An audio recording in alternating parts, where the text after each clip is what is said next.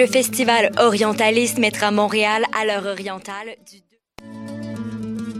le Festival Orientaliste mettra Montréal à l'heure orientale du 2 au 5 août au quai de l'horloge du Vieux-Port. Spectacles inédits, ateliers, dégustations, animations de foule et activités pour petits et grands seront offertes gratuitement dans la Médina orientale en plein cœur de Montréal.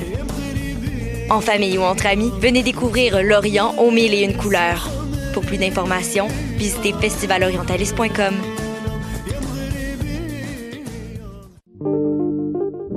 Pool Hip Hop, c'est ta référence en matière de hip hop sur les ondes de choc.ca. Chaque semaine, entrevues, chroniques, actualités et mix thématiques te seront présentés dans une ambiance décontractée. Le meilleur du hip hop, ça se passe chaque semaine sur les ondes de choc.ca.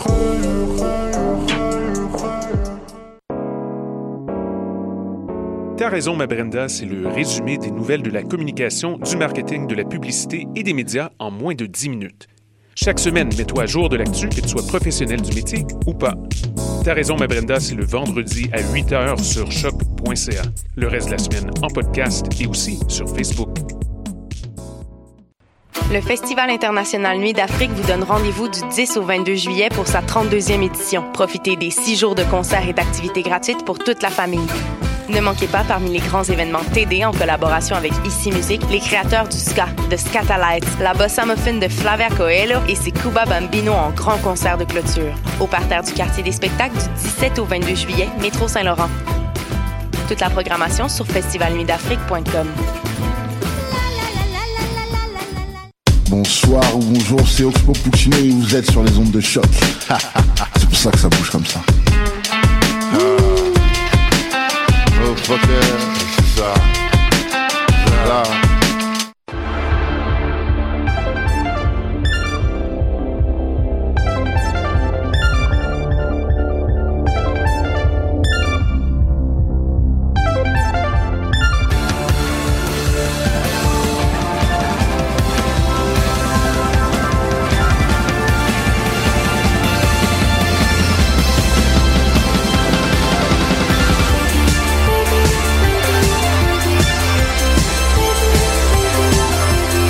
bon matin, bienvenue à cette toute nouvelle émission des Amazones. Et oui. On fait, on fait vraiment full house aujourd'hui. On est vraiment excessivement nombreuses dans le studio. Euh, J'aimerais savoir si euh, si j'allume vos micros, est-ce que tout est correct? Parce que là, il y a comme il y a comme pagaille dans la maison.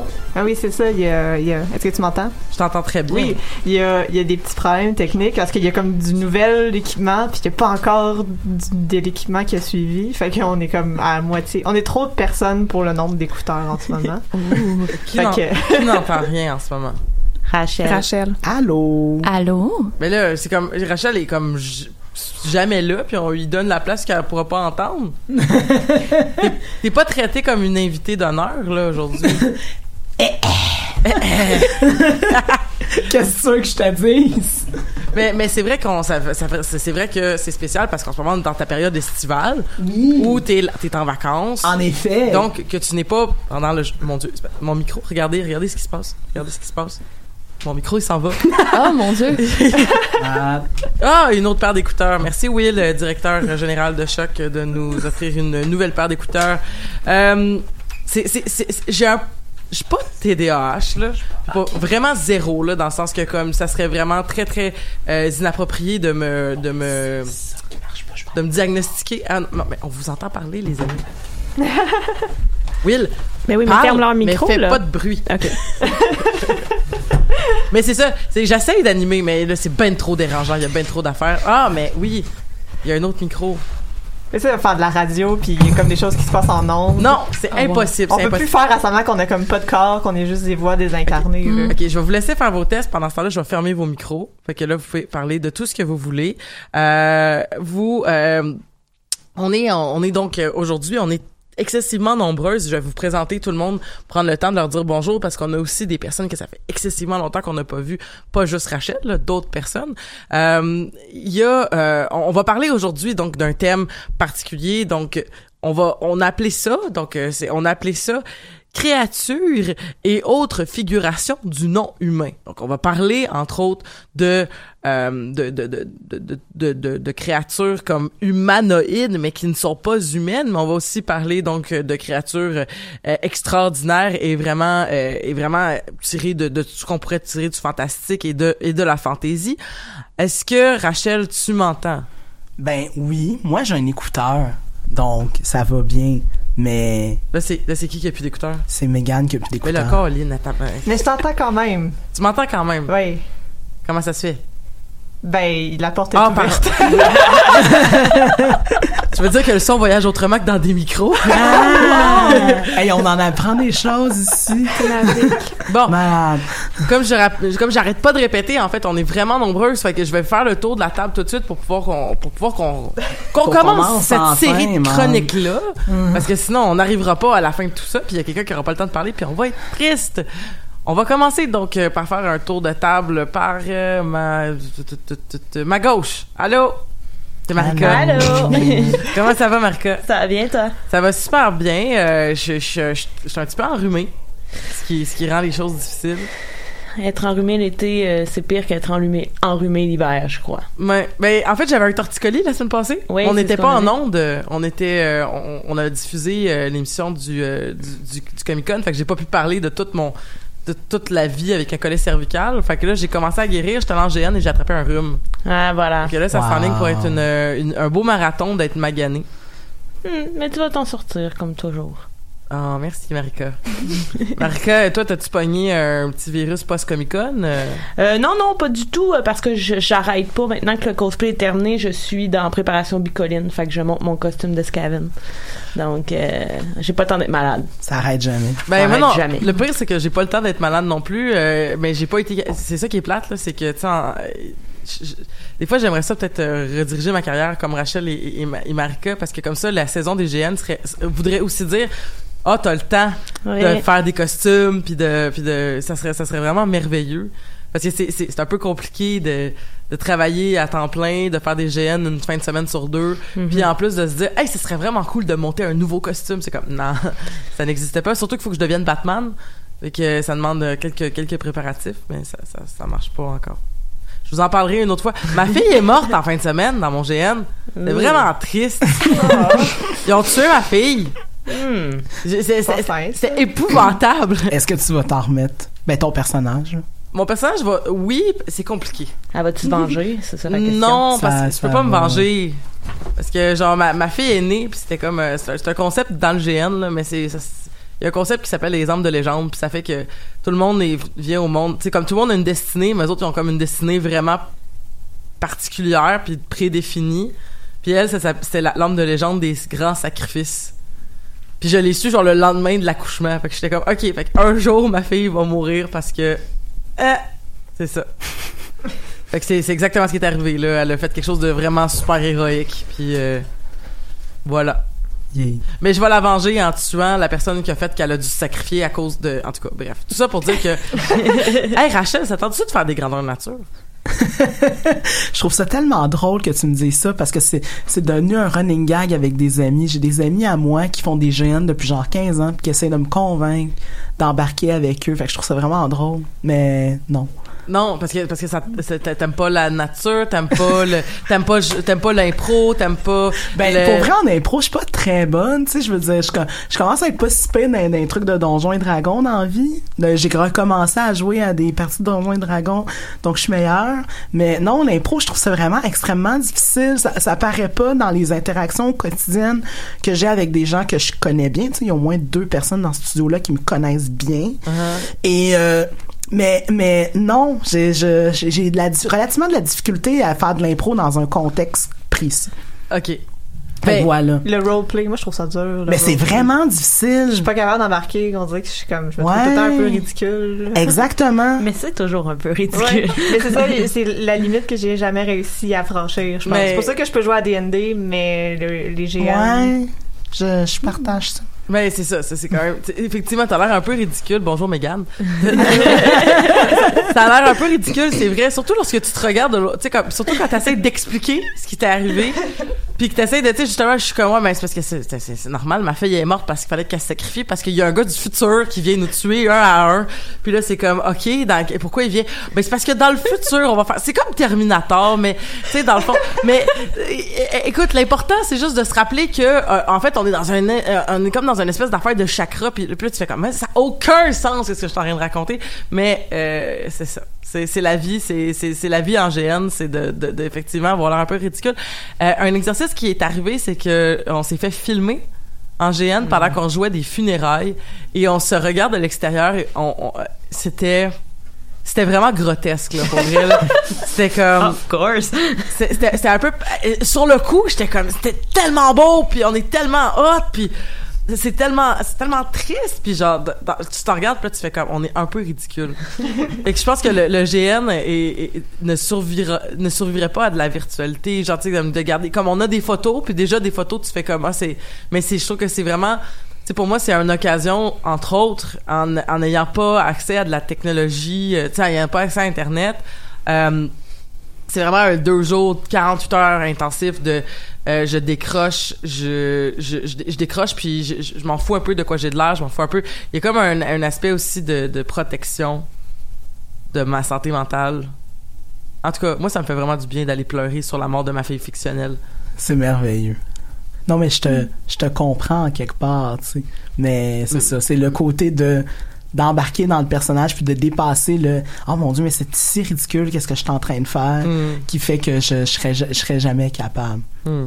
fait que voilà mais mais je, te, je vous respecte j'ai pas bien le choix bonjour amis du cégep qui m'écoutent peut-être euh, mais en tout cas, ça sera pour une autre fois. Mais en Oui. GN, il y a énormément aussi de, de, de- il y a différents types de façons de parler des créatures non, humaines parce que il y a des GN où est-ce qu'il va avoir un bon budget mis sur les costumes puis on va avoir des vraiment puis il y a des d'autres GN que je fais où est-ce qu'on nous demande un peu plus d'utiliser notre imagination et là c'est comme imaginez qu'il y a ça Là, vous voyez ça. Puis c'est pas tout le monde qui est à l'aise avec un ou deux de ces formes. de- Ben, surtout la deuxième, là, parce que je veux dire, quelqu'un qui se force à faire de quoi de très beau. J'ai déjà vu un dragon en, en GN, et puis il était vraiment hot. Mais, J'ai euh, des photos. Ben, il y, en- il y en a quelque part, je suis sûre. Mais euh, merci Mégane euh, donc euh, d'être avec nous aujourd'hui. Tu vas parler en deuxième du quand lorsqu'on va commencer nos chroniques. Fait que je vais aller un peu vite parce que je veux qu'on ait le temps de tout de parler. La voix qu'on n'a pas encore entendue, la personne qui nous a pas vus depuis longtemps. Bonjour. Bonjour. On est live avec nous. Bonjour, moi c'est Catherine. Allô, c'est Catherine. Ça fait qui- longtemps que je suis pas là, Ben que oui, je suis pas venue? Parce que t'étais dans les Europes. J'étais dans les Europes. Puis là, je suis revenue. T'es revenu? Oui. Puis ils sont comment les petits Anglais? Les, comme les enfants à qui j'enseignais Oui. ou les gars? Ah, ok. Non, les Comme- enfants. Ils sont. euh, Sont-ils polis? Ils ressemblent tous aux enfants de, de Kate et William. Pour vrai? Ils ont tous des vieux noms. Puis moi, j'étais dans une école privée, fait qu'il y avait des uniformes et tout. Fait que tout a l'air vraiment très posh. Oh. All the time. Oui. Est-ce que t'as pogné l'accent quand tu parles en anglais? Non, pas du tout. Non, tu parles encore avec un accent comme... De la Québec. De la bonjour. Québec. Bonjour. oui. J'allais me mettre à te suggérer une page Facebook que tu pourrais suivre pour te rappeler euh, des souvenirs. Pour me rappeler les souvenirs? Oui, oui, Ah, oui. Ça s'appelle Overheard at euh, Waitrose, qui est justement une Oui. épicerie que mais tu connais. C'est une épicerie un peu hip. C'est genre euh, les cinq saisons mais puissance 10 genre. Fait que là euh, Le Whole Food de la- de l'Angleterre. Le, Exactement. le Rachel Berry, Ouais, ouais. genre? Ouais, ben, ouais, un genre de Rachel Berry puis de cinq saisons. Tu sais, je pense aux cinq saisons parce que c'est à Outremont puis Westmount. Là. OK, parce que c'est pour ça que je, je sais pas c'est quoi 5 Ah, ok. c'est une épicerie. Il y a deux succursales, une à Outremont et une à Westmount. Fait que tu sais, ça, ça serait un mélange de Rachel Berry puis de, de- des cinq saisons. Puis c'est ça, c'est un truc hip. Fait que là t'as des overheard de Wait de Waitrose puis c'est ça. Fait que je- tu tu regarderas ça, ça Ben te oui, rappellera ça. certainement des souvenirs. C'est certain. Voilà. Faudrait un jour commencer, je regarde ça. Mais non, mais-. Pascal. Mais non, mais on va juste finir en disant bonjour Pascal. Bonjour. Bonjour Pascal, tu vas finir l'émission. Oui, ben, peut-être, je sais pas. OK, à tantôt. à tantôt. Marika. Oui, je suis prête. Moi, je vais vous parler des sirènes. Ah ben, Donc, euh, ça va être vraiment un, un portrait global. là. Peut-être que vous n'allez rien apprendre aujourd'hui. Gentille Mais, euh, ouais, c'est ça. Voilà, je vais jouer sur l'ambiguïté. En fait, je vais surtout parler de ça. Donc, euh, j'ai toujours été une fille d'eau. C'est probablement euh, l'élément qui me parle le, le plus. En surface, euh, l'eau nous offre une impression de calme, euh, de quiétude. Or, euh, cette tranquillité apaisante dissimule dans ses tréfonds une sorte d'aura mystérieuse qu'elle garde en son sein comme un trésor. Je crois que c'est cette ambiguïté certaine qui caractérise bien l'eau qui fait en sorte que les créatures, réelles ou non, qui s'y réfugient me fascinent depuis ma tendre enfance. Les histoires de pirates ont toujours euh, peuplé mon imagination. Dès que j'ai appris à écrire, j'ai décidé de mettre en scène les aventures de ces personnages qui euh, voulaient conquérir l'île de la Tortue. Manuscrit qui ne sera euh, malheureusement jamais achevé. Et qui dit pirate dit souvent sirène. Comme le propose le Habitat naturel, les sirènes incarnent une figure ambivalente, à la fois magnifique et terrifiante n'inspirant d'ailleurs tout l'attrait de leur ruse? Tout d'abord, euh, entendons-nous sur la créature en soi. Euh, dans cette chronique, je traiterai de la sirène issue du folklore médiéval et scandinave, non pas de celle que nous retrouvons euh, dans la mythologie grecque. La différence est simple. Dans le premier cas, il s'agit d'une créature mi-femme, mi-poisson, alors que dans le deuxième cas, nous retrouvons plutôt une créature mi-femme, mi-oiseau, la plus connue étant très certainement celle mise de l'avant dans l'Odyssée d'Ulysse. Les représentations de la sirène sont assez contradictoires si nous euh, survolons un tant soit peu les origines euh, de ce mythe. Les Scandinaves, par exemple, se les représentaient comme des monstres marins à l'allure horrible. Tandis que pour d'autres, elle incarnait plutôt euh, la beauté absolue, à savoir la jeune vierge aux cheveux longs et au visage angélique. Les deux conceptions vont coexister pendant de nombreuses années et encore aujourd'hui, il n'y a pas de véritable définition puisqu'après tout, euh, il s'agit de légendes inventées de part et d'autre. Il demeure que l'image de la sirène marque nos esprits par son essence énigmatique et tout ce qui la relie à l'attraction et à la séduction. Somme toute, les sirènes sont souvent euh, décrites comme des êtres mauvais.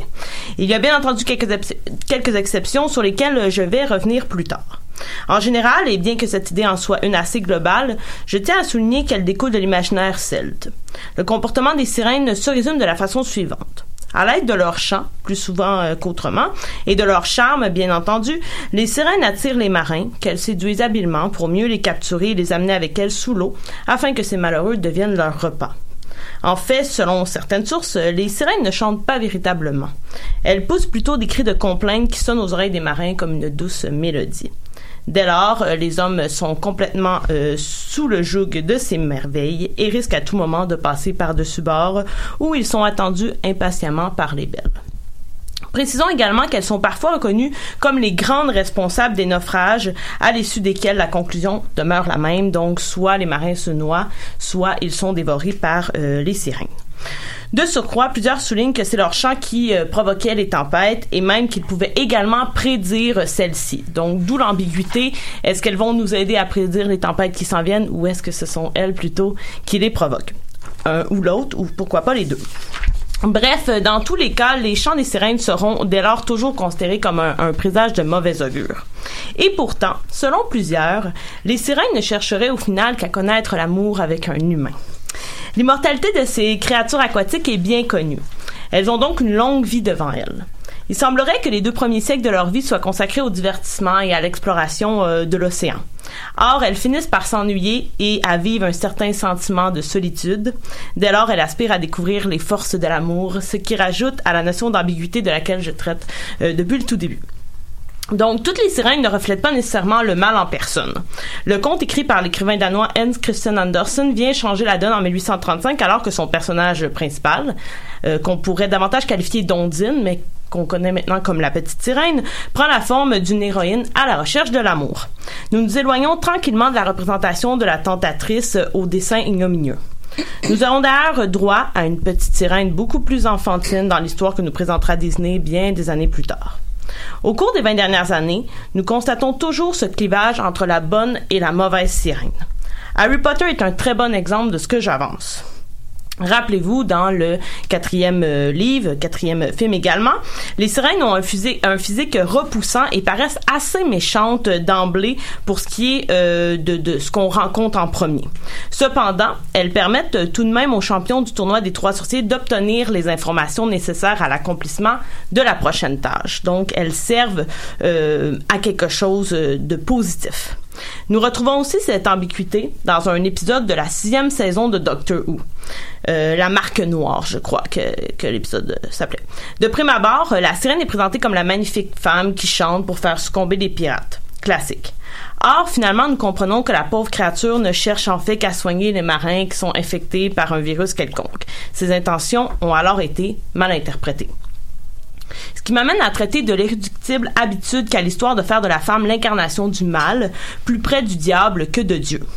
Bien qu'il existe dans certains recoins du mythe l'homme sirène, il demeure que la majorité de la légende repose sur l'image d'une femme, femme diabolisée, une fois de plus. Nous attribuons souvent à la sirène des objets reliés à la beauté, au désir et à la tentation, qui sont les suivants. Le miroir et le peigne. Rappelez-vous la fameuse fourchette d'Ariel, par exemple. Ne sommes-nous pas encore euh, une fois confrontés à l'une de ces perspectives trop manichéennes dans laquelle le pouvoir attribué aux femmes ne peut trouver sa valeur que dans le désir charnel et la luxure, qui, nous le savons, tente l'homme à commettre un péché irréparable qui le mènera à sa perte. Nous pouvons nous demander d'alors si la sirène se devait d'être une figure diabolique ou si elle n'est pas, elle aussi, comme l'ont été les sorcières auparavant, par exemple, un produit créé à part entière par l'homme afin de diaboliser la femme et son pouvoir. C'est le genre de questions que les Amazones se posent régulièrement et je suis particulièrement ouverte à ce que vous nous partagiez vos impressions sur la chose dans les commentaires Facebook du live dès maintenant. Bon ben voilà, vous êtes euh, invité, oui. Ouais, vous êtes invité. Alors euh, si vous avez une opinion, nous, si nous avons le temps, nous le dirons, euh, nous, nous, nous vous citerons à la fin de cet épisode. Voilà. Merci beaucoup. J'ai pas terminé. Ah! Mais bref, bref, bref. Ok, non, non, c'est beau, c'est beau. Euh, pour finir, en fait, je souhaitais que nous nous rapprochions un peu plus des légendes qui nous appartiennent, euh, celles québécoises, bien que euh, il y en a aussi que en fait cette légende-là soit aussi inspirée d'ailleurs avec euh, notre propre imaginaire de l'eau. Euh, J'aimerais terminer ma chronique sur le mythe des feux follets, qui, euh, qui est partagé entre plusieurs pays et régions du monde. Dans la plupart des cas, les feux follets prennent la forme d'une petite boule de feu ou de lumière dans laquelle réside un esprit. Dans les légendes bien de chez nous, nous sommes condamnés à devenir un feu follet si nous n'avons pas fait nos Pâques, c'est-à-dire nos confessions, pendant 14 années de suite ou si nous mourons en position de péché. Je sais pas ce que ça veut dire, mourir en position de péché, mais voilà. Donc, difficile de ne pas reconnaître la tradition catholique qui martèle constamment notre histoire. Ici comme ailleurs, les feux follets ont comme unique but de causer des problèmes aux voyageurs. La plupart du temps, ils les attirent pour qu'ils s'égarent ou pire encore pour les faire chuter d'un précipice ou pour les voir se noyer. Euh, D'où mon intérêt euh, pour cette créature en raison de son rapport à la noyade, œuvre attribuée également aux sirènes. Dans plusieurs régions du monde, d'ailleurs, on retrouve les feux euh, follets dans les marécages ou dans les étangs. Nous pouvons remarquer que dans les deux cas, les sirènes et les feux follets, il est question d'être diabolique, toujours pas très loin du péché et du purgatoire.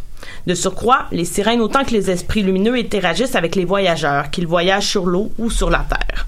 Je crois que ces deux légendes participaient à la mise en garde que certains servaient à leurs proches qui parcouraient de longues distances pendant une période de temps importante. Il s'agissait probablement d'une stratégie pour tenter de convaincre leurs bien-aimés de rester à leur côté.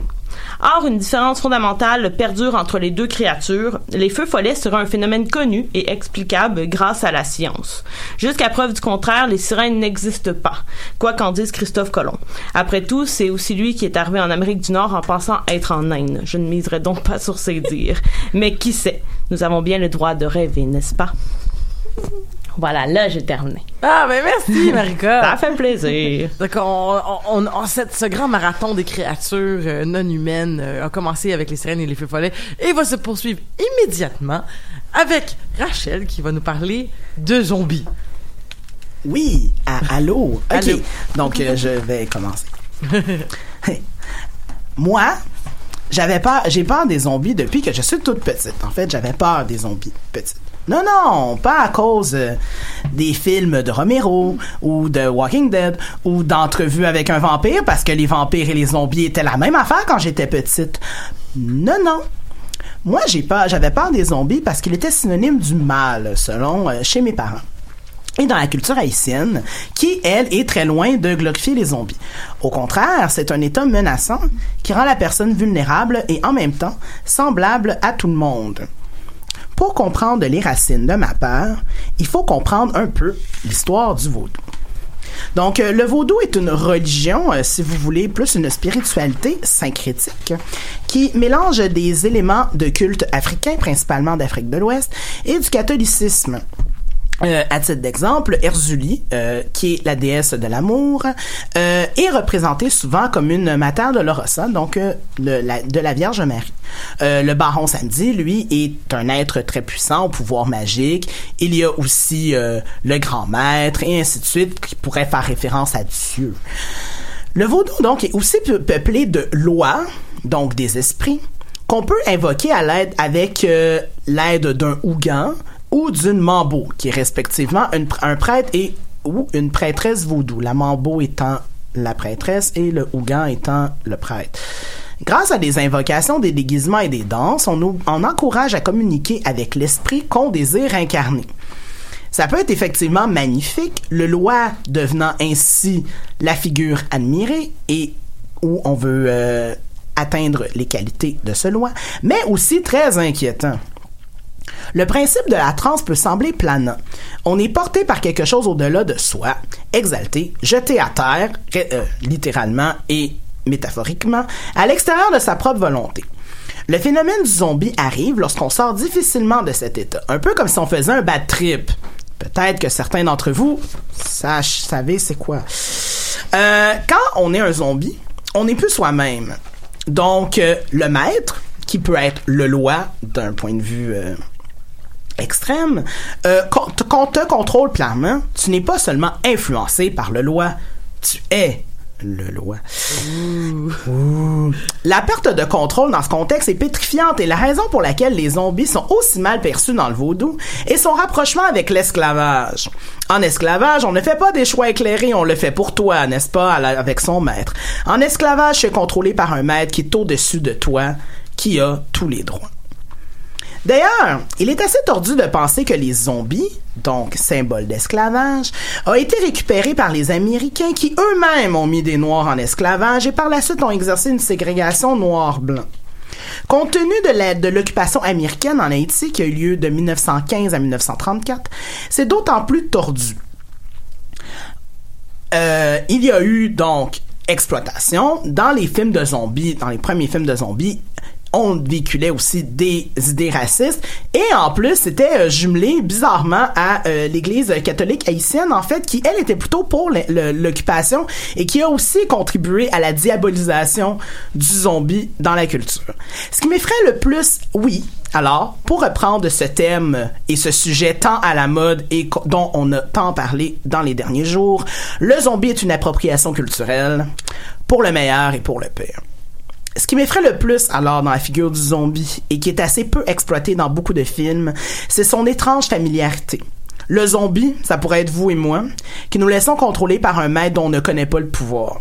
Pas besoin d'être dégoûtant ou de manger des cerveaux pour ça. Juste du contrôle. C'est ça qui fait peur. Voilà. Merci beaucoup. C'est super intéressant parce que c'est ça, il y a comme la grosse vague des films de zombies actuels qui est très très blanc, là, Ouais, c'est ouais. très Romero et compagnie, mais juste c'est c'est juste du gore. Mais ça serait vraiment intéressant de ramener cette figure-là comme je dis, à ses racines. Là. Oui, oui. Dans, dans le fond, de, de- d'en faire comme si c'était quelque chose.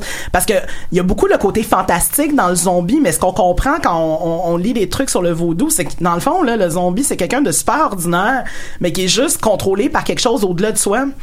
Puis c'est d'où le, c'est, cette familiarité-là qui, moi, me fait peur, tu sais. Dans les films de zombies, puis qui est pas tant que ça me rappelle quand je regarde The Walking Dead, mais pas tout à fait, parce qu'il y a Mhm. moins ce côté familier-là. Bref, voilà. Mais parce que, parce que dans le fond, ce que tu parles quand même, c'est ça, c'est quelque chose que le contrôle au-dessus de toi. Exact. Puis, euh, moi, j'ai vraiment peur des zombies aussi. Là. Je, je partage euh, vraiment beaucoup cette, cette, cette peur-là. Puis, euh, ce qui m'effrayait beaucoup, en fait, c'était la perte de contrôle. Exact. Mais là, avec l'option d'avoir le... Pas l'option, mais avec comme... L'ajout du maître, c'est effrayant, mais ce qui m'a toujours effrayé avec les zombies, c'était vraiment la crainte de, con- de perte de contrôle et, et que j'allais me retourner contre les miens. Oui. Tu sais, puis ça fait partie. je- les gens ne croient pas que je suis une végétarienne parce que j'ai peur du cannibalisme, là, mais c'est comme, c'est vraiment très proche de ma de ma démarche. là. Mais on parlera de ça une autre fois. On est rendu, hey, on, on parlant de cannibalisme puis de gens qui mangent des gens, euh, ben il y a des créatures qui des fois tuent des gens, puis on en parle beaucoup depuis tantôt. Puis là, on va continuer avec euh, quelque chose euh, qui existe peut-être pour vrai, mais qu'on les a juste pas encore rencontrés. Mais des fois, on veut y croire. Et Megan, tu vas nous parler d'aliens. T'aimerais ça rencontrer ça, toi? Ben non, pas ceux-là. pas, euh, comme- T'as-tu vu les films? Non, mais Euh, pas eux autres. Ouais, c'est ça. J'espère. Pas eux autres, Caroline de Pas eux autres, là, mais je veux dire, il y, a- il y en a d'autres des extraterrestres qui Ah, seraient oui. agréables peut-être Ah, à rencontrer. je, je voudrais pas rencontrer ceux-là. J'espère qu'ils existent pas pour de vrai. là. Non, non, non, non, non, c'est, c'est effrayant, là, c'est... Ben oui, puis c'est de ça que je vais parler aujourd'hui. Pourquoi c'est effrayant? Mais euh, d'abord, euh, je vais parler de ma démarche parce que j'ai vraiment une difficulté à trouver mon sujet pour la chronique. Euh, parce que habituellement, ben en fait, j'ai l'habitude de présenter dans les cours de Sylvie Vartian, qui peut-être nous écoute euh, en ce moment. Allô, Sylvie. Bonjour, Sylvie. Allô. Donc, euh, enseignante au cégep, Gérald Godin, qui, qui, qui est très, très... j'adore cette femme-là, puis j'admire beaucoup son travail. Mais euh, des fois, je vais faire une conférence sur les monstres dans son cours. Puis là, j'ai comme j'ai j'ai le plaisir de pas avoir à choisir, fait que je peux parler de comme tous les monstres que j'ai envie. Donc, euh, habituellement, je parle beaucoup des monstres de Lovecraft, euh, donc euh, Cthulhu et compagnie, euh, de vampires, de momies, de Godzilla ou peu importe. Donc, il fallait que, que je choisisse quelque chose. Puis je suis pas très bonne pour ça, mais j'ai décidé de parler du monstre donc duquel je suis le plus familier parce que j'ai notamment écrit mon mémoire de maîtrise là-dessus, donc les, les de Alien et euh, parce que j'aime beaucoup l'idée des extraterrestres en général, mais c'est comme c'est le seul monstre dans lequel j'ai vra- j'ai vraiment eu une relation très familière avec eux autres parce que j'ai passé trois ans à lire exclusivement là-dessus. Euh, donc c'est de ça que je vais vous parler aujourd'hui. Et avant de commencer, je nommer un peu mes, mes trigger warnings parce qu'on va rentrer dans un sujet vraiment plus d'horreur. là. Donc euh, c'est sûr que je vais parler, euh, je vais mentionner des éléments qui, qui ont rapport avec la maternité, le viol évidemment, la violence, euh, le body horror. Pour ceux qui connaissent pas, c'est vraiment comme un type d'horreur qui touche particulièrement le corps ou genre la possession du corps. Puis euh, je vais aussi euh, parler, euh, avoir des brèves mentions de, de racisme pendant ma chronique.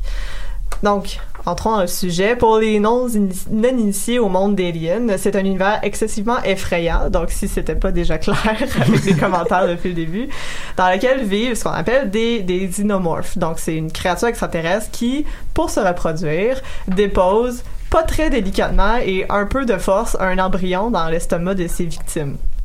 Donc, ça peut être des victimes qui sont soit humaines ou non humaines. On l'a vu dans plusieurs euh, histoires de, la franchise. Donc, il y a des films, mais il y a aussi euh, des jeux, des bandes dessinées, des romans.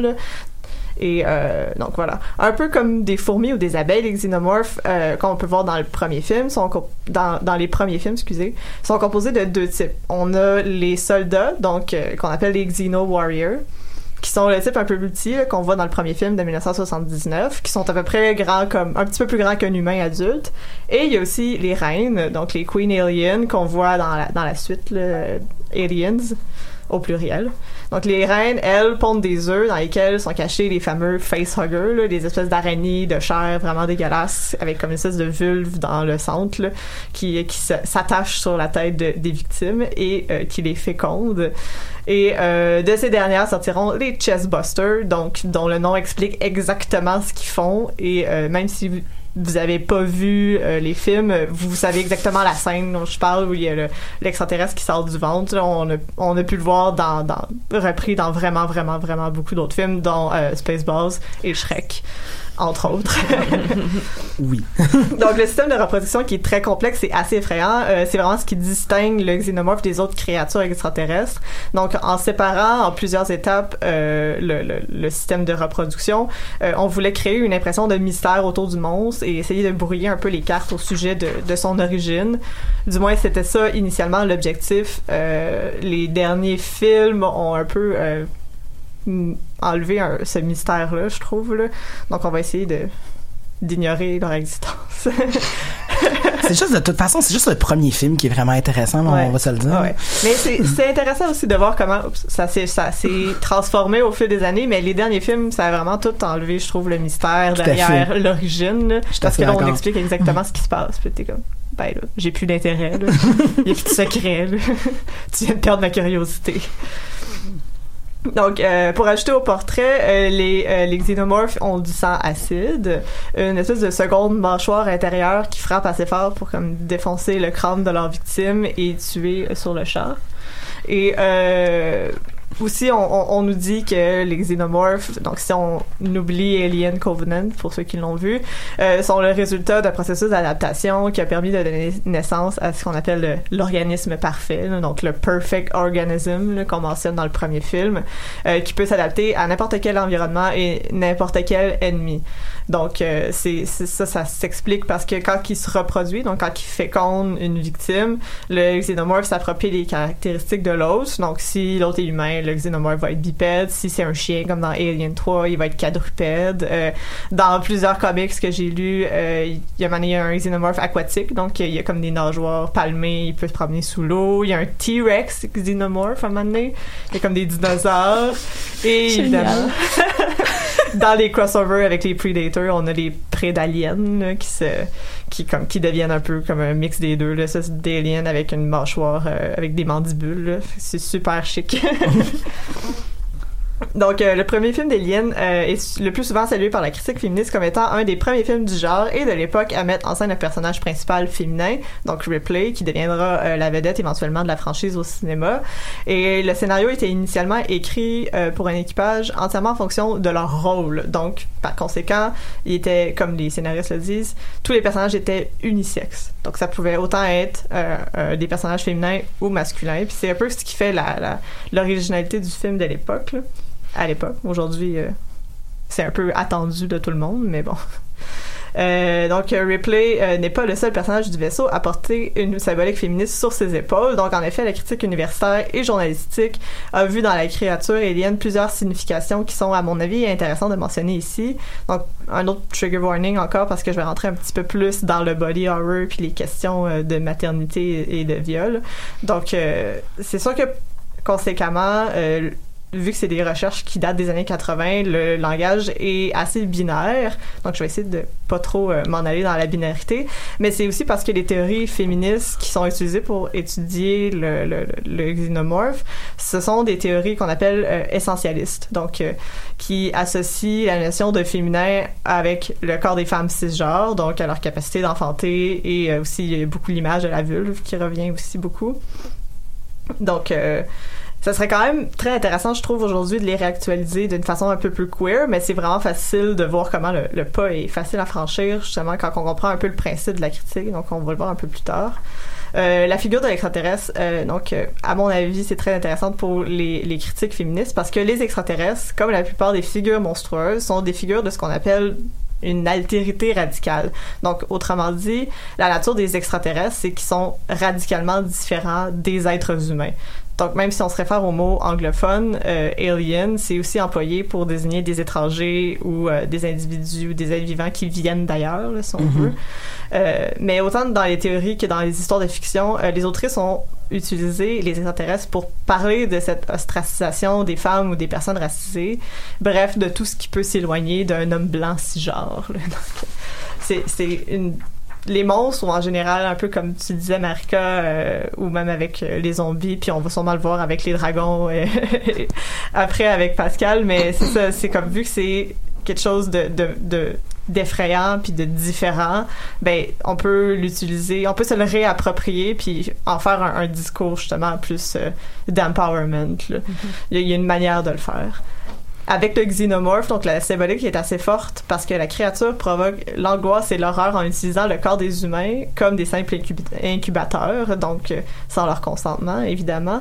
Euh, mais c'est encore drôle parce que dans les comics, il y a des exceptions où il y a une espèce de des humains sur la Terre qui forment une espèce de culte de la reine alien et qui veulent se faire féconder volontairement. C'est comme une espèce de de, de je sais pas comment on appelle ça de devenir divin avec en enfantant d'un alien c'est super weird. Mais c'est très intéressant ce qui se fait dans les comics. Euh, donc voilà. Euh, évidemment il y a une certaine sexualité horrifiante dans Alien qui accompagne la, la puissance et la force de l'extraterrestre. Donc c'est intéressant de mentionner que dans le premier film les personnages aussi qui restent vivants le plus longtemps euh, sont évidemment euh, Ripley et le chat Jones qui, euh, qui survivent. Mais il y a aussi une autre femme, donc euh, tous les autres personnages, Lambert, qui est interprété par Veronica Cartwright, et un homme noir, Parker, interpré- interprété par Yafet Koto. Donc, il y a comme deux mais en fait, c'est intéressant de voir que le xénomorphe du vaisseau attaque tous les hommes cisgenres blancs du vaisseau, comme une sorte de vengeance symbolique contre le patriarcat, pour laisser les personnes, les personnes presque vivantes ou vivantes à la fin, c'est des personnes qui sont marginalisées habituellement. Donc, euh, moi, je trouvais ça, c'est quand même, c'est quand même drôle.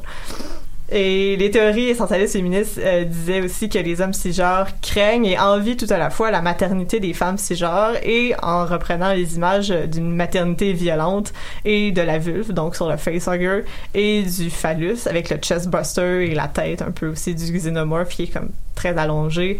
C'est vraiment comme une espèce de, de, de vengeance, mais plus une menace sur le corps de l'homme cis. On renverse d'une certaine manière le pouvoir du patriarcat contre eux, euh, contre ceux qui ont, davant- ont avantage à le maintenir. Donc euh, voilà. Voilà pourquoi ça fait peur, un xénomorphe. Clairement.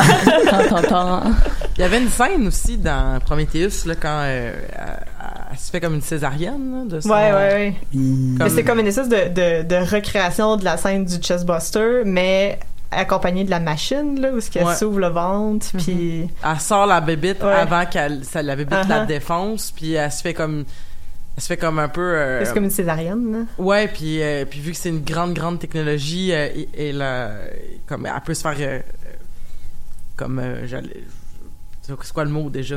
Recoudre. Recoudre, ouais. Mais j'avais plus l'idée, ça, ça avait plus l'air d'être un. euh, Mais c'est comme... C'est... Comme, voy- voyons. Cauterize, là, je sais pas que c'est quoi en français, là, mais... Cautérisé. Cautérisé. C'est ça? Mhm. OK. Mais c'est ça qui est un peu poche avec, mettons, Prometheus puis Covenant, mais surtout Covenant parce qu'il y a comme le, le, le truc de fécondation se fait comme par des spores, là. C'est comme de la, la poussière dans les airs qui rentre par le nez, puis là, il respire ça un peu comme des champignons. Puis là, c'est- au lieu de sortir par le ventre, le monstre sort par le dos. Que c'est comme, c'est super étrange, mais en même temps, toute la symbolique très sexuelle qui est habituellement associée au monstre. Puis je pense que c'est ça aussi que celui qui a créé la, la- désigné la créature, là, euh, H.R. Giger, là. Donc, il voulait vraiment amener cette sexualité très horrifiante dans la créature. C'est comme tout perdu.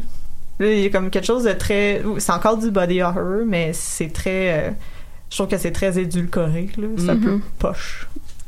En tout cas, Bon. c'est mon avis. Bon, ben, ton- et ton opinion compte. En tout cas, on peut en discuter dans les commentaires. On peut en discuter dans les commentaires. Vous êtes déjà nombreux, euh, nombreuses. Euh, Il y a une personne qui a décidé de nous demander si on connaissait la Dame Blanche. Euh, donc, connaissez-vous la Dame Blanche? Oui. OK, cool. On n'a pas le temps.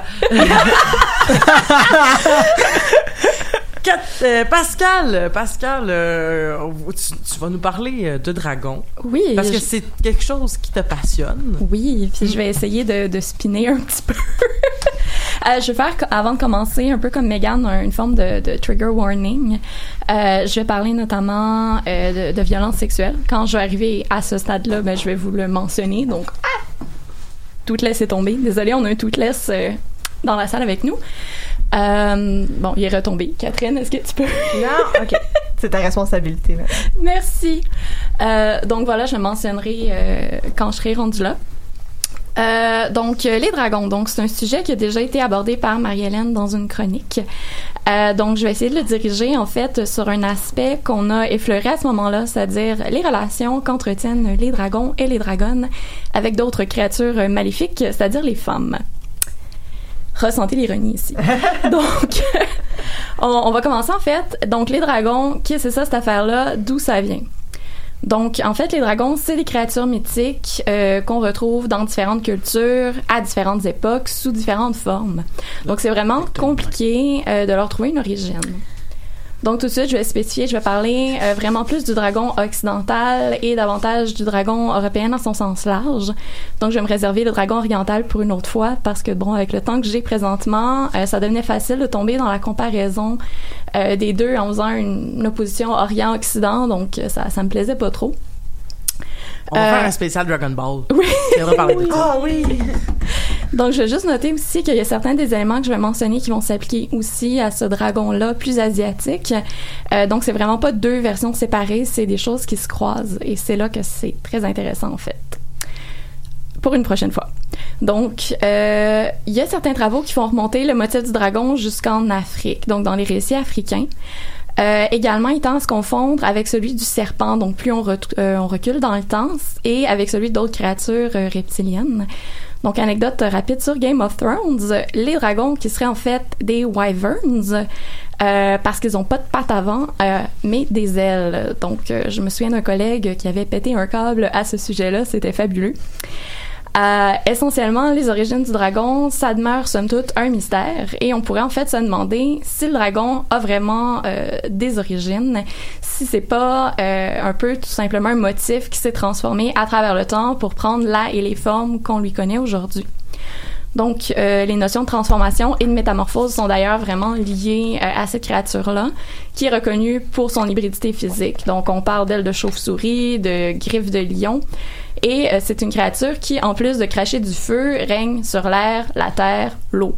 Donc, euh, on en fait d'ailleurs état euh, dans la, la, série de fantasy The Realm of the Elderlings de Robin Hobb, où les dragons sont considérés en fait comme les seigneurs des trois règnes. Donc, ce qu'on peut en dire aussi, c'est que le dragon, c'est un motif qui est récurrent dans les récits, euh, qu'ils soient modernes, donc en fantasy, euh, où on a des dragons et des dragonnes qui figurent dans des romans, des films, des jeux vidéo, ou encore dans des récits plus anciens. Donc, on a celui de Saint-Georges, qui libère la ville d'un dragon, et par le fait même, la princesse que le monstre devait manger. Parce que t'en as pas assez de libérer la ville, il faut que tu sauves la demoiselle en détresse aussi. Donc, dans le christianisme, on trouve aussi plusieurs récits de dragons où les dragons, en fait, représentent le mal. Donc, le dragon, c'est l'incarnation de Satan, le symbole du mal, et il joue un rôle actif dans l'Apocalypse. Donc, traduction, quand ça va être l'Apocalypse, il y a des dragons qui vont tomber du ciel. Oh, nice. Donc, on pense à Skyrim, euh, où euh, quand c'est l'Apocalypse, les dragons réapparaissent. Ou dernièrement, j'ai recommencé à jouer à Dragon Age Origins. Et euh, c'est intéressant de noter que Large Demon est en fait un dragon. Oui, oui, oui. Effectivement. Donc, c'est ça, les dragons sont des représentations du mal aussi, euh, qui, parce que euh, ce qu'on appelle les, entre autres les engences là. Mm. Donc euh, voilà. Mm. D'ailleurs, justement, cette conception, euh, ça nous arrive vraiment avec ça, c'est que cette conception-là du dragon mal antagoniste, ça n'a pas disparu. Euh, donc, c'est un signe qu'on retrouve vraiment souvent dans des récits de combat où un héros, qui est évidemment euh, un homme, doit lutter contre un monstre. Une chance qu'il nous reste Draco. Donc, le dragon, c'est une créature qui est foncièrement subversive, qui va briser les catégories, donc physique, euh, et euh, aussi l'ordre établi. Donc, c'est pour cette raison qu'il faut combattre cette créature-là. Euh, mais c'est aussi, selon moi, pour ça que le dragon peut être un vecteur de changement. Donc, je m'explique un peu. Euh, quand on parle de dragons, on parle beaucoup des héros qui les vainquent. Donc, en background, des fois, au passage, on va parler des princesses, des pauvres demoiselles en détresse qui sont kidnappées et ou mangées par le dragon s'ils sont pas chanceuses. Donc, à cet effet-là, euh, et là, c'est là que mon trigger warning euh, entre en jeu, il y a plusieurs critiques féministes qui ont souligné que cet enlèvement-là des princesses pouvait être lu comme une métaphorisation des viols et autres violences sexuelles. Donc la demoiselle, elle est soumise et il faut la libérer du monstre violeur. Donc c'est d'ailleurs euh, pas étonnant que dans plusieurs récits, le dragon est en fait un monstre initiatique pour les jeunes filles et un initiateur sexuel. Donc une initiation sexuelle qui passe par la violence. Donc, on peut noter ça notamment dans La tueuse de dragons, euh, un roman d'Héloïse Côté. Donc, ce qui devient intéressant, par contre, c'est que c'est lorsqu'en fait, ce ne sont plus des héros qui tuent des dragons, mais des héroïnes. Donc, lorsque le personnage féminin qui est effacé apparaît et prend le rôle du personnage masculin. Donc, qu'elle tue le dragon, qu'elle dompte le dragon, qu'elle s'approprie son pouvoir. Parce que le dragon, en fait, c'est une créature qui est infiniment puissante et c'est une métaphore du pouvoir. Donc, quand on euh, bouffe un bout de dragon, par exemple, on acquiert cette puissance-là euh, qui est inhérente à la créature. Donc, par contre, euh, les femmes ne sont pas toujours en opposition avec les dragons ou même des victimes. Donc, je vous ai dit, le dragon, c'est une créature maléfique, selon le christianisme. Donc, on en revient un peu aux sirènes de tout à l'heure. Et apparemment, donc, selon le christianisme aussi, les femmes sont aussi des créatures maléfiques. Donc, on peut penser à Maleficent, qui se transforme en dragon, ou même à Ève et au serpent euh, dans la Bible. Donc, les cas d'alliance, en fait, entre les femmes et les dragons, ça pullule. Et euh, quand, en fait, on en retire sa composante qui est purement maléfique, qui est très dichotomique d'ailleurs, on se retrouve dans des cas qui sont vraiment nuancés. Donc, on a des cas de femmes dragons, de dragonnes très puissantes, euh, de jeunes filles demi-dragons, comme on en trouve d'ailleurs dans la Young Adult Fiction. Donc, Seraphina est euh, un des cas. Et euh, on a des femmes, donc, semi-dragons, qui sont transformées contre leur gré. Donc, on tombe dans une notion de contrôle du corps et de la fertilité qui est imposée par cette créature dragonesque-là, mais qui, en contrepartie, vont acquérir un certain pouvoir sur les autres et sur les hommes. Donc, on a euh, notamment le cas de Malta Vistry et de Tamara euh, dans The Realm of the Elderlings de Robin Hood. Donc, on a aussi évidemment les cas de femmes qui chevauchent des dragons ou des wannabe dragons et qui sont les incarnations des dragons. Donc, Daenerys Targaryen, qui est une figuration féminisée en fait du Dragon Rider, qui est une figure qu'on voit de plus en plus euh, dans la culture populaire. Donc ces alternatives-là, en fait, pour moi, ça devient vraiment une manière de raconter les récits et notamment les récits initiatiques et du coming of age des jeunes filles autrement et euh, de questionner différemment, en fait, euh, ces figures de monstres-là qui sont vues comme des, euh, instigateurs du désordre, comme un changement dont il faut avoir peur et qu'il faut éradiquer. Donc le changement, en fait, peut devenir ni positif, ni négatif, mais infiniment nuancé. Et donc, ça pose la question, en fait, pourquoi est-ce qu'on parle des monstres? Euh, L'autre jour, je lisais, je lisais Le Sorceleur, euh, euh, qui, dans un tome, commence par une chasse au dragon, par ailleurs. Et le protagoniste disait une phrase quand même assez intéressante que je vais vous lire et qui va permettre à Catherine d'enchaîner par la suite. Donc, les gens aiment bien inventer des monstres et des monstruosités. Ça leur donne l'impression d'être moins monstrueux eux-mêmes. Quand ils boivent comme des trous, qu'ils escortent les gens, qu'ils violent, qu'ils volent, qu'ils cognent les femmes à coups de reine, qu'ils laissent crever de faim la vieille grand-mère, qu'ils assènent un coup de hache à un renard pris dans un panneau au krill de flèche la dernière licorne qui subsiste sur terre. Ils aiment se dire que la mort qui entre dans les chaumières au point du jour est plus monstrueuse qu'eux. Alors, ils se sentent le cœur plus léger et ils ont moins de mal à vivre. Voilà. Wow, c'est profond. Mm. Ça m'avait marqué. Catherine, Bonjour. C'est à ce moment-là que tu parles de clown. Oui. Alors, euh, je vais. euh, Est-ce que je peux montrer mon clown? Je vais dire premièrement, il y a un trigger warning. Les gens qui euh, souffrent de peur de clown, s'il vous plaît, ne m'écoutez pas et ne me regardez pas. J'ai des, euh, des artefacts clownesques à vous montrer. Est-ce que je peux les montrer, Ellie Moi, je pense que oui. là, Ouais. mais écoute, euh, c'est- Écoute. Ah, moi, je, je trouve. J'ai ça. C'est beau, n'est-ce pas? Il est magnifique. Oh. Il est magnifique. Alors aujourd'hui, je suis accompagnée par mon spirit animal, Pennywise, euh, le clown monstrueux de Hit. Et il a aussi un collier à son effigie. Voilà. C'est tout ce que j'avais à montrer. Il est un peu Euh, narcissique. Ma il porte chronique un, est terminée. un collier avec sa face dessus. Mais c'est sûr qu'il est narcissique. Voyons donc. OK. Donc, ouais, tout ce que j'ai à dire, moi, je ne savais pas du tout de, de qui parler et euh, je suis très désorganisée. Je suis la seule personne ici qui n'a pas planifié sa chronique et je suis certaine que ça va paraître énormément. Je ne fais qu'improviser. Et euh, donc, c'est ça, je savais pas du tout de quoi parler, mais là, vous savez, tout le monde sait, moi, je travaille sur euh, Stephen King et là, le gros film de, de l'an dernier de Stephen King, mais c'était It. Fait que là, depuis un an, tout le monde me donne des affaires de clown sans arrêt. Puis je pense que je vais être pogné avec ça jusqu'à ce que le chapter 2 sorte. Là, ça va recommencer. Ils vont me donner plus d'affaires de clown. Je m'en sortirai jamais. Après ça, je vais finir mon doc. Ça va recommencer. Fait que voilà. C'est, euh, je m'en sortirai pas. Donc, euh, si je voulais parler de quelque chose, en fait, je voulais parler, hier, j'ai eu une illumination et je voulais parler d'enlèvement d'extraterrestres, mais là, Megan m'a dit qu'elle parlait d'extraterrestres. Tu parlais même pas d'enlèvement d'extraterrestres. Ça ira à une autre émission. Je le sais. Je Fallait comme- qu'on se fasse un, un marathon là, de documentaires d'enlèvement d'extraterrestres bientôt. Je sais, mais c'est ça, ça rejoignait un peu ma thématique. Moi, ce qui, ce que je voulais aborder brièvement aujourd'hui, c'est la question de- de- des inspirations dans des faits réels euh, qui ont euh, généré de la fiction d'horreur. Fait que c'est ça. Moi, je voulais parler justement de Pennywise le clown. Et euh, je sais pas si vous vous rappelez, il y a deux ans, en Oui. 2016, il y a eu un clown scare aux États-Unis puis au Canada. Il y avait des gens qui voyaient des clowns qui se promenaient sur le bord de l'autoroute. Est-ce que vous vous rappelez de ça?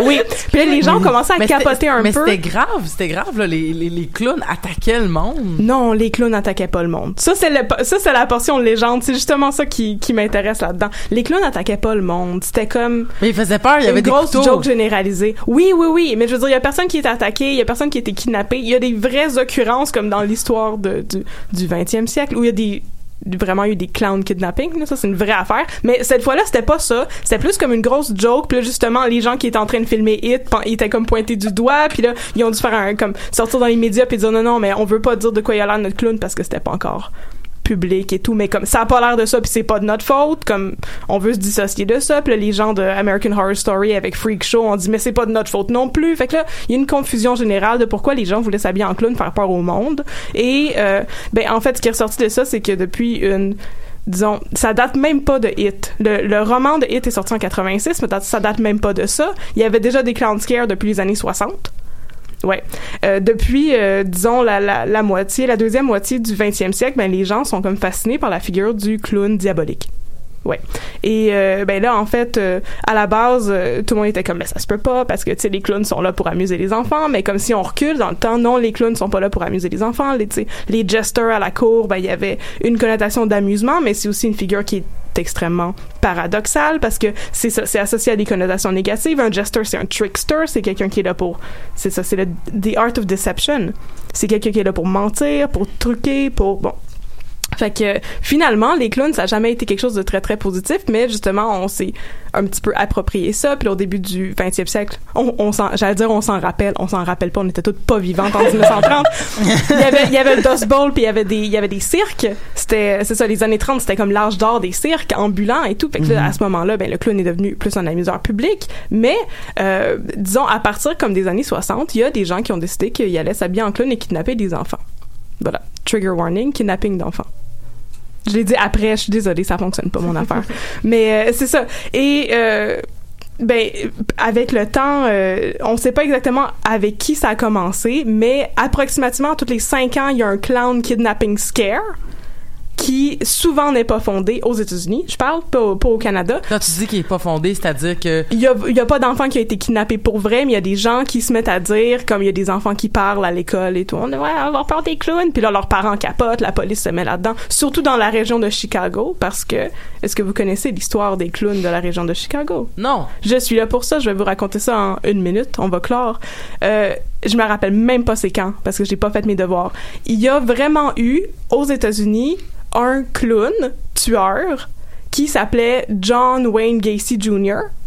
qui était c'est ça c'était il, il tuait pas les enfants ça avait pas rapport le principe de kidnapping d'enfants venait pas de ça mais c'était un homme qui était comme un amuseur public qui se déguisait en clown il s'appelait Pogo le clown et éventuellement ben, il a été arrêté parce qu'il avait tué plus d'une trentaine de personnes fait que là, à partir de ça, ben, les gens ont commencé à comme ouais, extrapoler que dans le fond, les clowns, ils s'habillent puis ils se maquillent comme ça, mais ils cachent des démons incroyables. puis dans le cas de cet homme-là, c'était absolument vrai. Ben, c'est ça. Fait que depuis, depuis ça, quand est-ce que ça s'est passé? Est-ce que tu es en train de Euh, ouais. Euh, les années 70? Ouais, les années 70. C'est ça. Début des années 70. C'est ça. Puis là, après ça, ben, en 81, il y a eu un gros, gros clown scare. Je pense que c'était en Floride. En 91, il y en a eu un autre. On en a eu un récent en 2008 où c'était à Chicago encore parce que les gens, Chicago remembers qu'il y avait John Wayne Gacy Jr. qui était en clown. Puis là, c'est ça, le monde se remet là-dedans. Fait que périodiquement, on retourne. On, c'est comme une spirale qui n'en finit plus de tourner autour de cette histoire de, dans le fond, les clowns, ils veulent nous faire rire, mais peut-être qu'ils veulent nous tuer.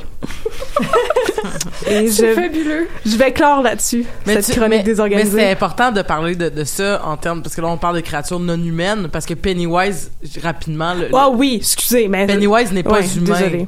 Non, Pennywise n'est pas humain. Fallait que je mentionne ça. Pennywise c'est un extraterrestre. Voilà, on va dire ça.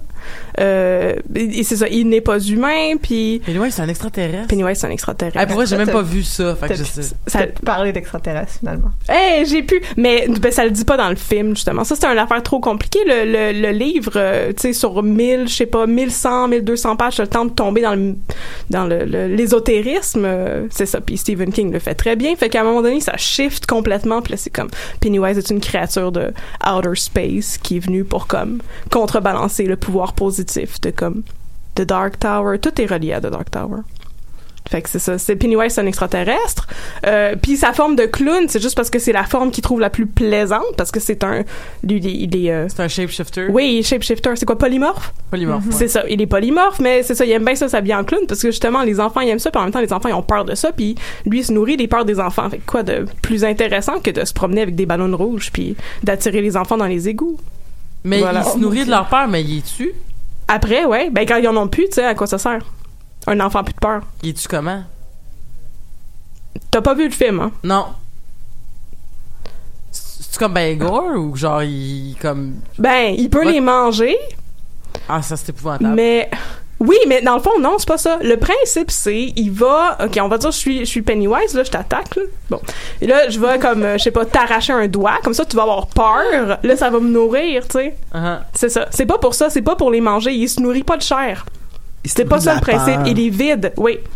C'est un vampire d'énergie, Pennywise. Ben c'est ça, c'est là-dessus qu'on va Voilà. terminer l'émission. Donc euh, le, le mystère Pennywise est maintenant résolu pour tout le monde qui se posait la question. Ben oui. Merci beaucoup. Mar- Écrivez-moi, commentez. Je suis là pour ça. Merci beaucoup Marika, merci beaucoup Rachel, merci beaucoup Megan, merci beaucoup Catherine, merci beaucoup Pascal.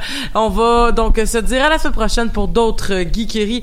Et Au là-dessus, euh, j'étais pas prête pour mettre ma chanson thème, euh, mais là-dessus, donc euh, voilà, passez une belle semaine pleine d'horreur.